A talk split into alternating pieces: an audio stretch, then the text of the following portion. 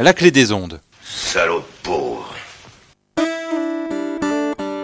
La clé des ondes ouvre le chemin des transitions.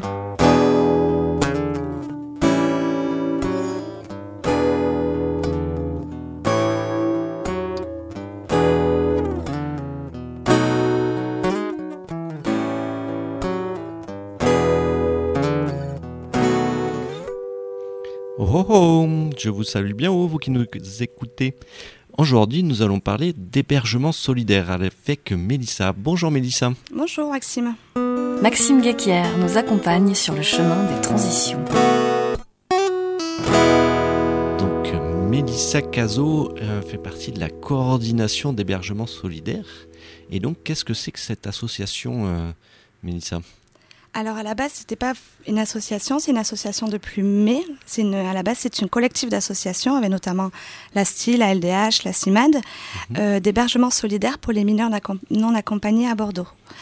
Donc c'est euh, un projet qui est à l'initiative de deux bénévoles de, de l'ASTI qui voyaient euh, régulièrement des, des mineurs euh, dans le cadre de permanence juridique qui étaient, euh, qui étaient en situation de rue ou en squat sur Bordeaux et qui ont donc eu l'idée de, de rassembler toutes ces forces pour trouver des personnes euh, solidaires et citoyennes pour héberger euh, des mineurs à leur domicile euh, s- pendant euh, le temps de leur procédure. D'accord.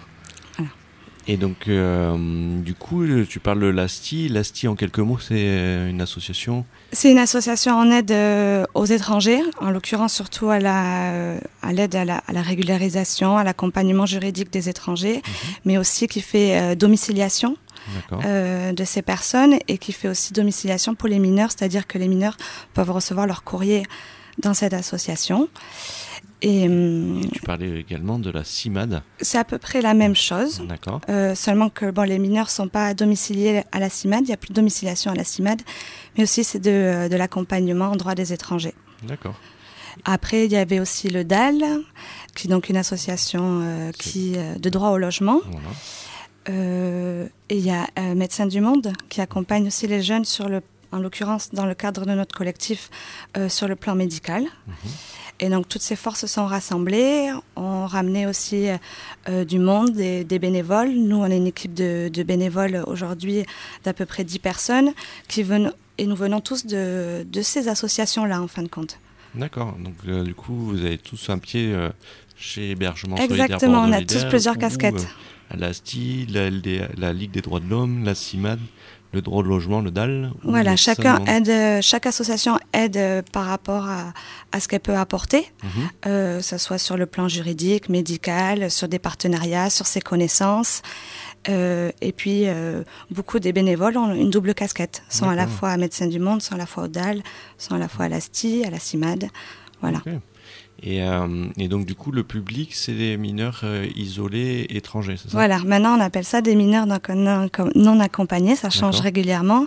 Donc en fait, ce sont des mineurs qui viennent euh, seuls sur le territoire français, sans, euh, sans leur famille, sans représentant légal sur le territoire.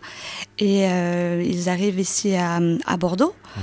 euh, soit directement par l'Espagne, par l'Italie, et euh, ils doivent se rendre au département et déclarer qu'ils sont mineurs. Et à Mhm. partir de là, le département doit le mettre à l'abri pour évaluer leur minorité.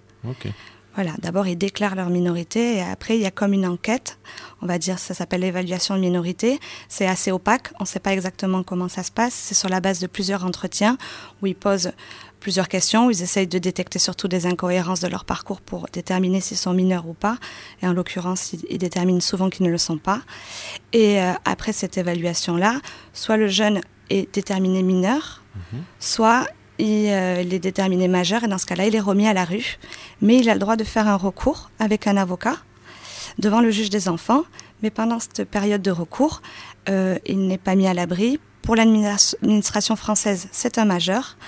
Donc, euh, il est dans le dispositif de droit commun des personnes à la rue, euh, 115, squat, à la gare, vraiment à la rue. Et il n'y a, y a- il y a rien qui est prévu pour eux. Et c'est là qu'interviennent les hébergeurs solidaires et donc les familles qui accueillent des jeunes euh, sur, les, pe- sur cette période-là. Donc, la période où euh, ils ont été déterminés euh, majeurs pour le, le département et ils sont pas encore assez on va dire grand pour aller au 115 quoi. Voilà. Alors il pourrait y aller, mais c'est vrai que nous on estime et c'est pour ça que tout le tout ce projet vient de là. On estime qu'il y a une présomption minorité. Euh, que ces jeunes, du moment qu'ils sont en train d'exercer leurs droits euh, et qui déclarent leur minorité, ils sont des enfants en danger, plus vulnérables que, que d'autres publics mmh. euh, qui sont à la rue, et donc ils ont besoin de plus de protection.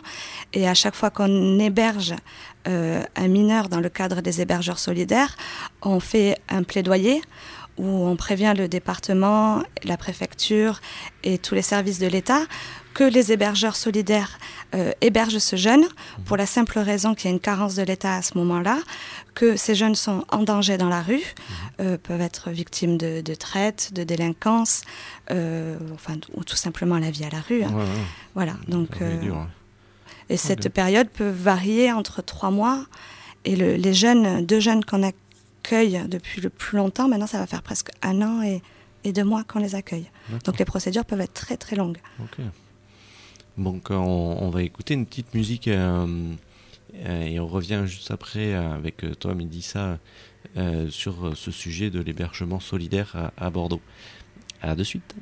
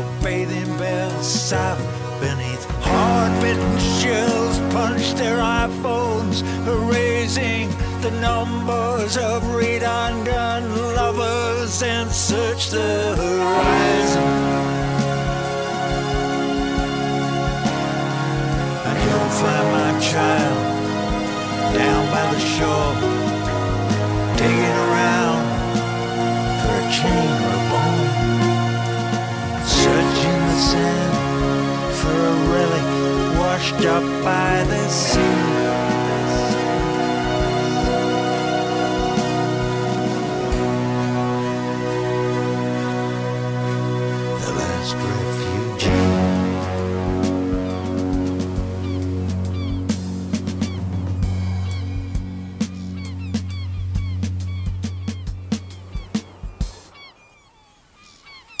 Vient-on d'écouter, euh, Xavier? Eh bien, on vient d'entendre ces, quelques mouettes qui euh, terminent cette chanson de Roger Waters, l'ancien bassiste euh, des Pink Floyd, qui a sorti il y a un peu plus d'un an, voire deux ans, un album qui s'intitulait en français Est-ce vraiment le monde que nous voulons?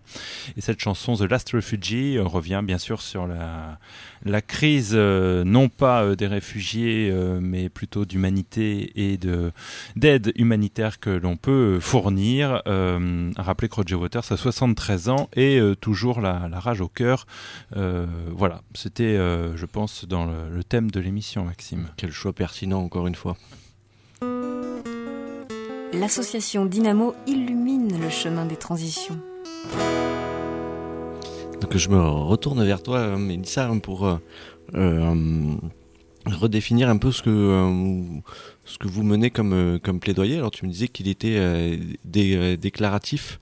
Du coup, que- quels sont les quels sont les éléments déclaratifs que vous mettez en avant dans le cadre de votre plaidoyer pour que les mineurs qui ont été jugés par le département ne se retrouvent pas à la rue le temps du recours en fait?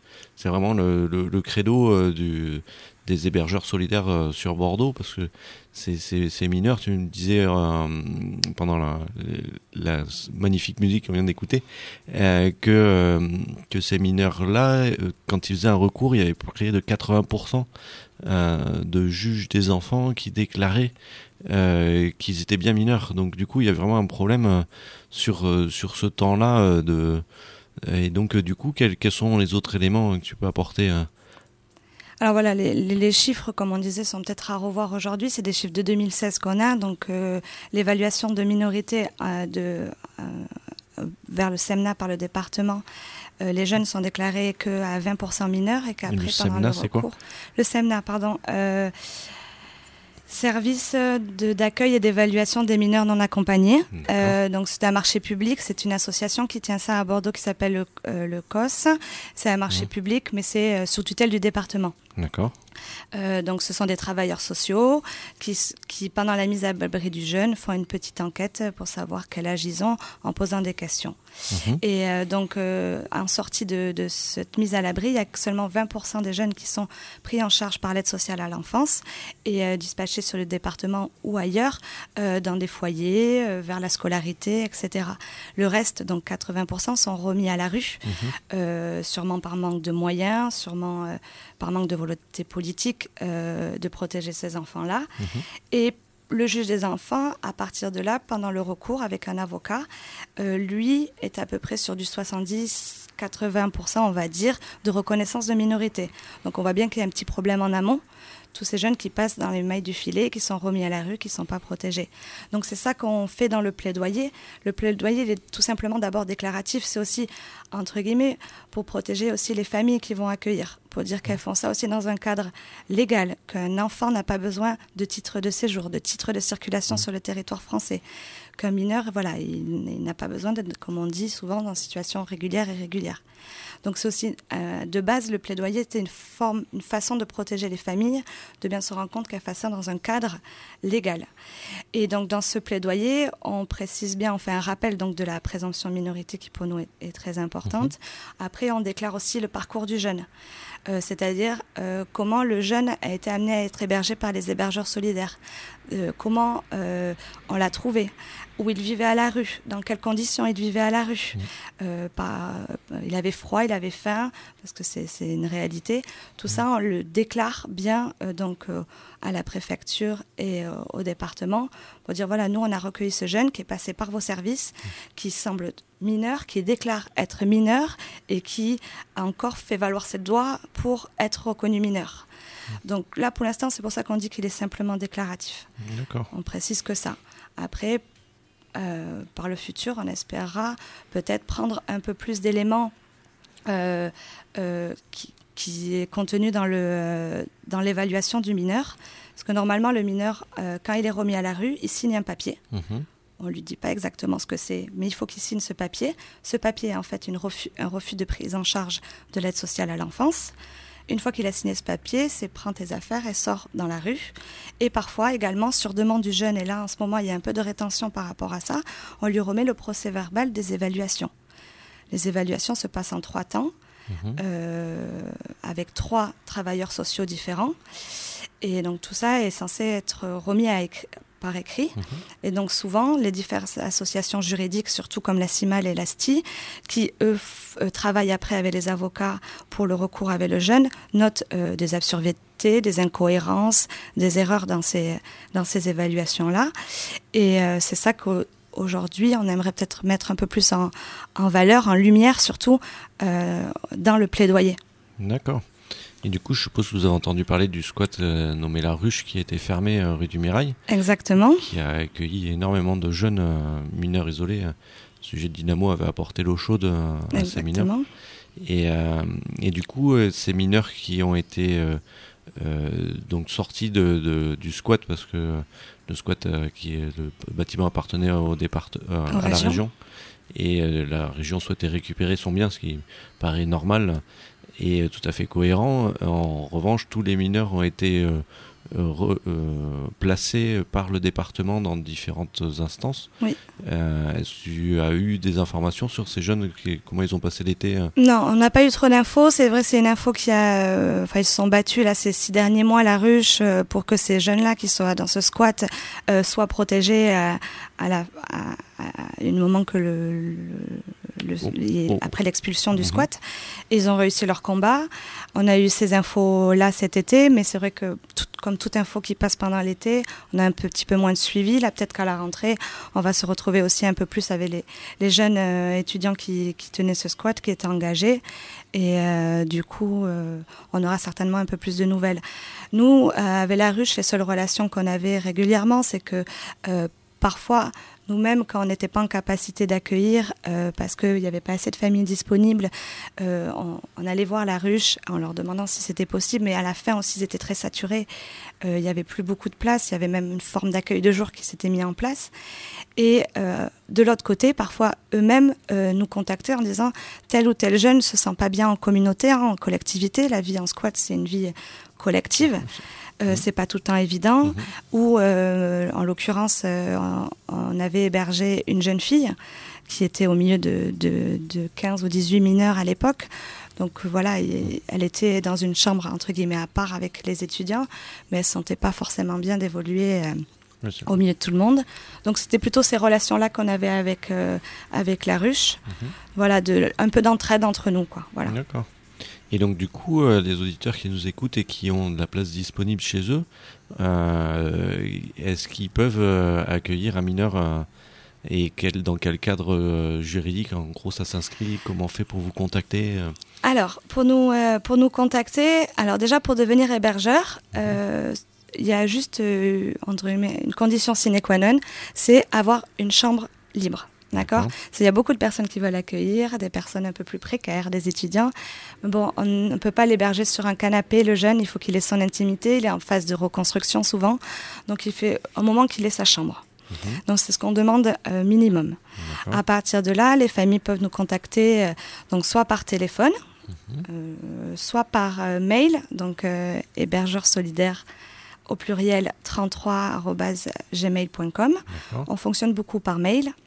Sinon, on a une page Facebook aussi. Euh, donc ils peuvent ou par les associations du collectif aussi qui se gênent pas à envoyer un mail aux associations du collectif qui sont très visibles sur internet. Et à partir de là euh, nous on rencontre chaque famille. On passe un petit moment convivial avec les familles qui, euh, qui, veulent, euh, qui veulent héberger, qui ont certainement des interrogations, des doutes, des petites appréhensions ou qui sont hyper motivés. Dans tous les cas, on les rencontre autour d'un petit café, on leur explique l'association, en quoi elle consiste et quelles seront, entre guillemets, leur, euh, leur place dans l'association en tant que famille accueillante. D'accord. Euh, voilà, en principe, c'est ça. Du coup, sur Bordeaux, il y a à peu près combien de familles accueillantes? Alors là, Enfin, dans Plus le ou moins, parce que j'imagine ça fluctue. Ça fluctue euh, selon si les familles partent, reviennent, Mm. les disponibilités, certaines qui font de, qui sont là plus, de manière plus ponctuelle.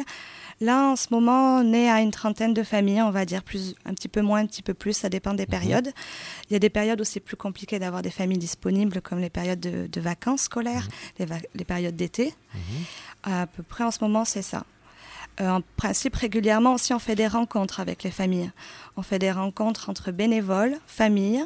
Euh, en l'occurrence, à ce moment-là, c'est pas avec les jeunes. On fait d'autres rencontres avec les jeunes, mais là, c'est pour que la parole aussi soit, soit libre, pour que les familles euh, puissent poser toutes les questions qui leur passent par la tête.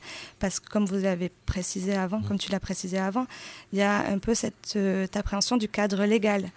Euh, donc tout ça, toutes ces appréhensions-là, on essaye de les lever euh, par le biais de rencontres et d'expériences aussi d'autres familles. Donc là, on a déjà fait deux rencontres, une en novembre dernier, une en juin.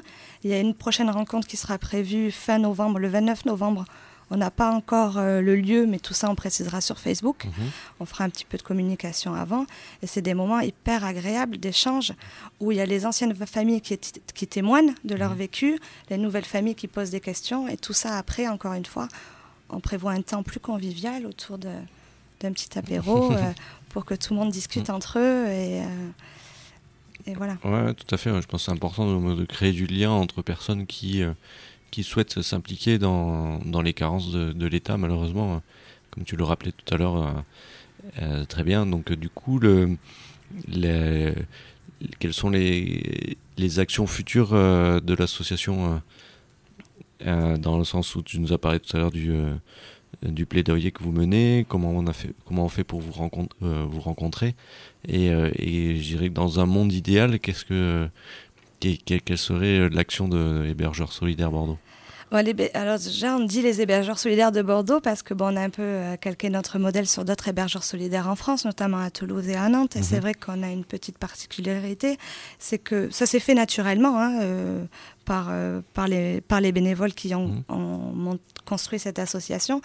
Dire qu'on fait vraiment un accompagnement on va dire des, jeunes, un vrai soutien, mais pas que sur le plan juridique ou le plan de l'hébergement.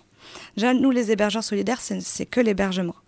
Comme on, vient, provient d'un collectif, on a euh, des partenariats avec, euh, on va dire, avec d'autres associations pour s'assurer que le jeune qui va être hébergé dans le cadre de l'association ait bien une couverture médicale. Ça, c'est bien pour le jeune et ça rassure aussi la famille qui va héberger, qui est vraiment un suivi juridique via l'ASTI ou la CIMAD euh, avec leur avocat. Donc ça, c'est un premier plan. Nous, on s'occupe de, l'hébergement. Mais rapidement, ce qu'on a mis en place, c'est euh, des activités liées au culturel. C'est une plus-value qu'on a apportée comme ça, sans vraiment y réfléchir en amont et qu'aujourd'hui, on, souhaite vraiment euh, garder. Euh, parce que ces enfants-là, dans le temps de leur recours, qui peut être très long, euh, sont des jeunes, ils sont souvent impatients, euh, ils sont venus avec beaucoup d'illusions et ils ont beaucoup l'impression, entre guillemets, de perdre leur temps. Ils sont beaucoup dans l'ennui aussi et les réminiscences du passé, de tout ce qu'ils ont vécu. Euh, du coup, axer aussi l'association sur cette plus-value-là qui va être des activités, qui va être des cours de français, qui va être de la natation, apprendre à faire du vélo, parce qu'on a ce problème de mobilité. C'est-à-dire que pour l'instant, les hébergeurs solidaires, on n'a pas des financements suffisants euh, pour financer par exemple les abonnements euh, TBM des mmh. jeunes accueillis. Euh, ce sont souvent les familles accueillantes qui prennent un peu ça en charge, avec un petit soutien ponctuel de notre mmh. part, mais quand même, c'est vrai que c'est essentiellement les familles qui prennent ça en charge. Et beaucoup de gens, par exemple, veulent nous donner des vélos.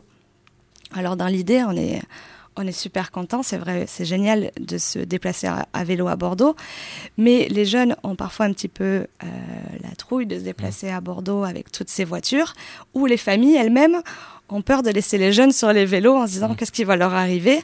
Donc ça aussi, c'est une chose qu'on aimerait mettre en place, un peu plus axé sur la sécurité routière. Enfin, toutes ces activités-là, c'est ça qu'on aimerait aujourd'hui mettre euh, beaucoup en place pour que le jeune, si à la fin, à l'issue de cette procédure, il est reconnu mineur, il va être pris en charge par le département, il va pouvoir entamer une scolarité, mais il y a aussi plein de choses qui ont été faites en amont. Déjà, vivre dans une famille française, euh, bon, on progresse énormément en français, culturellement, on apprend beaucoup de choses, les familles aussi d'ailleurs apprennent aussi beaucoup de choses des jeunes. Et euh, voilà, que tout ce temps euh, leur est servi à s'intégrer, à apprendre, à rencontrer du monde et à s'épanouir un peu plus, quoi. D'accord. On va faire une petite pause, on va passer euh, vers Augustine qui nous présente une chaîne YouTube. Alors c'est pas forcément pour aller plus loin dans, l'idée, mais alors quelle est-elle? Bonjour, alors aujourd'hui la chaîne YouTube que je vais vous présenter est la chaîne Esprit Critique. Donc comme son nom l'indique, le but de la chaîne est de permettre de, de, nous permettre de développer nos esprits critiques tout simplement.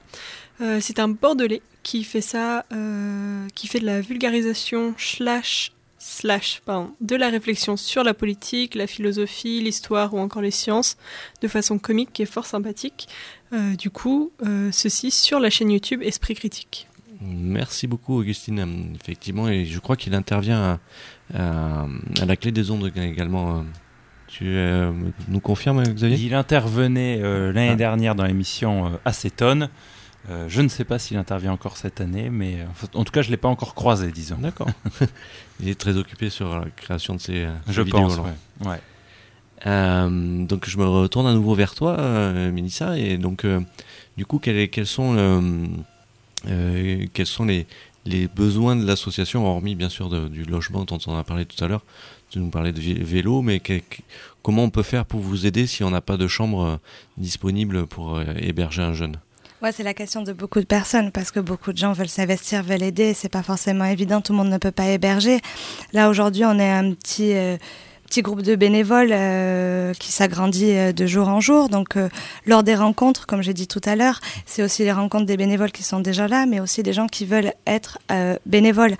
On est une petite équipe assez jeune euh, qui, apprend aussi par ces expériences-là. Donc, on peut pas accueillir toutes les personnes qui veulent être bénévoles. C'est pas forcément évident, mais par contre, on est prête à toutes les rencontrer et voir comment apporter un savoir-faire.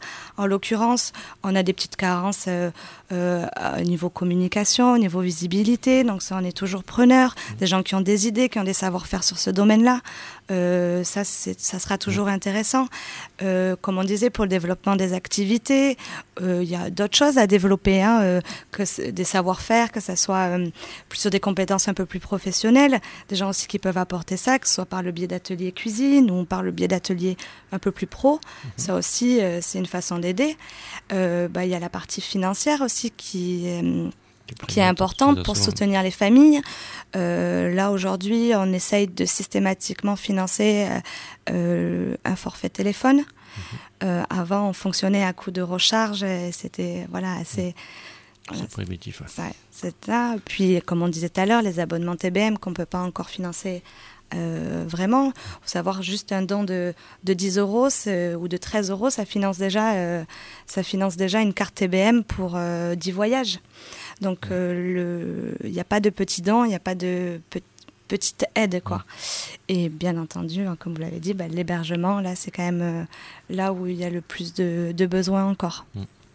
Et, euh, et du coup, une petite der- Juste, pardon, il faut que tu parles un tout petit peu plus fort. Tu as baissé ton volume sonore pendant le- l'entretien. tu reparles un peu plus fort. Ok. Je te laisse reprendre. Et, euh, et donc du coup, tu disais qu'il y avait une trentaine euh, de, familles qui, euh, qui accueillaient.